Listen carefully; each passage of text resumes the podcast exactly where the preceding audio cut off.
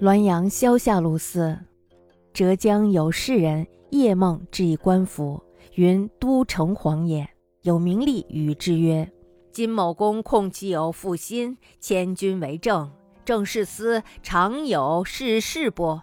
使人追忆之，良士。俄闻都城隍升座，名利白某控负心人事，证人已至，请勘断。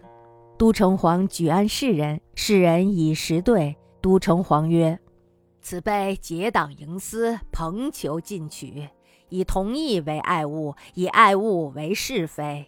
事孤则攀附以求援，力敌则排挤以护势，翻云覆雨，疏忽万端。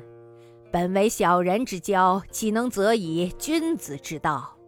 操戈入室，理所必然。”根堪以明，可居之去。故世人曰：“得无畏负心者，有一法也。夫种瓜得瓜，种豆得豆，因果相长也。花既结子，子又开花，因果之相生也。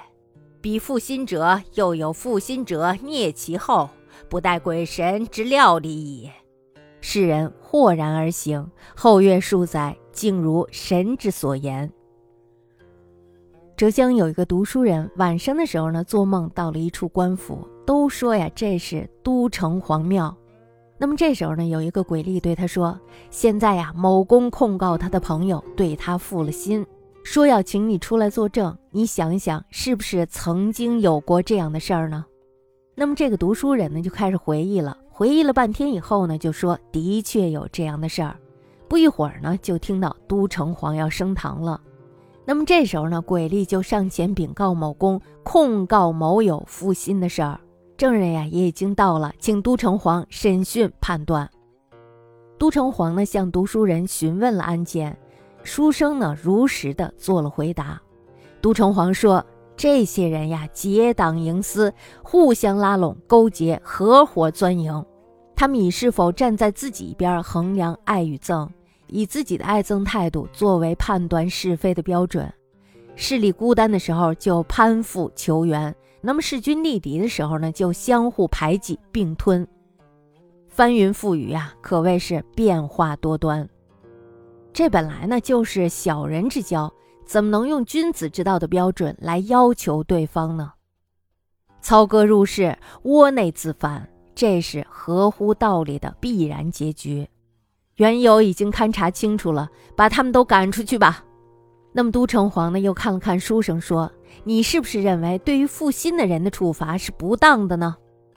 种瓜得瓜，种豆得豆，这就是因果相长。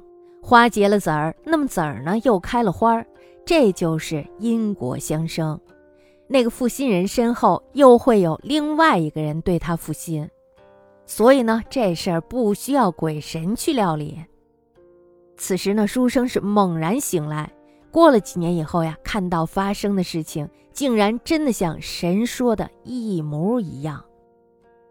这两天呢，我有在研究这个塔罗牌，因为这个塔罗牌当中最常问的问题就是我的那个前任过得怎么样，等等等等吧。我经常看到这种视频，刷到要研究他们，然后就看那个牌意。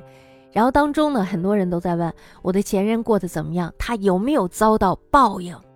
那么这时候呢，负责算的这个人他就把这个牌给翻开了，翻开以后呢，然后就开始解这个牌。解牌的当中呢，必定会说啊，有什么小三儿介入啦，等等。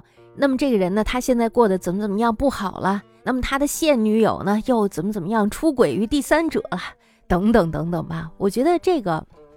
但是呢，咱们说句老实话，这个东西它是不是迷信或者是什么，咱不太清楚。可是呢，就是这种心理安慰还是很好的，是吧？因为当你听到，哎，你的前任啊过得好糟糕呀，是吧？然后又听到说，哎呀，他的这个他又被现任给劈腿了，所以呢，心里就，哎呀，太开心了，是吧？然后有些人呢就在下评论说，嗯，太好了，真是太活该了，他就该这样，等等等等，反正评论特别多。所以呢，大家都在想，你既然劈我的腿，那么希望有人来报应你吧。那么也就是说呢，其实我们现在人还希望是有这个因果报应的，有因必有果。但是有时候呢，你也得想一想，这到底是什么样的因，什么样的果，是吧？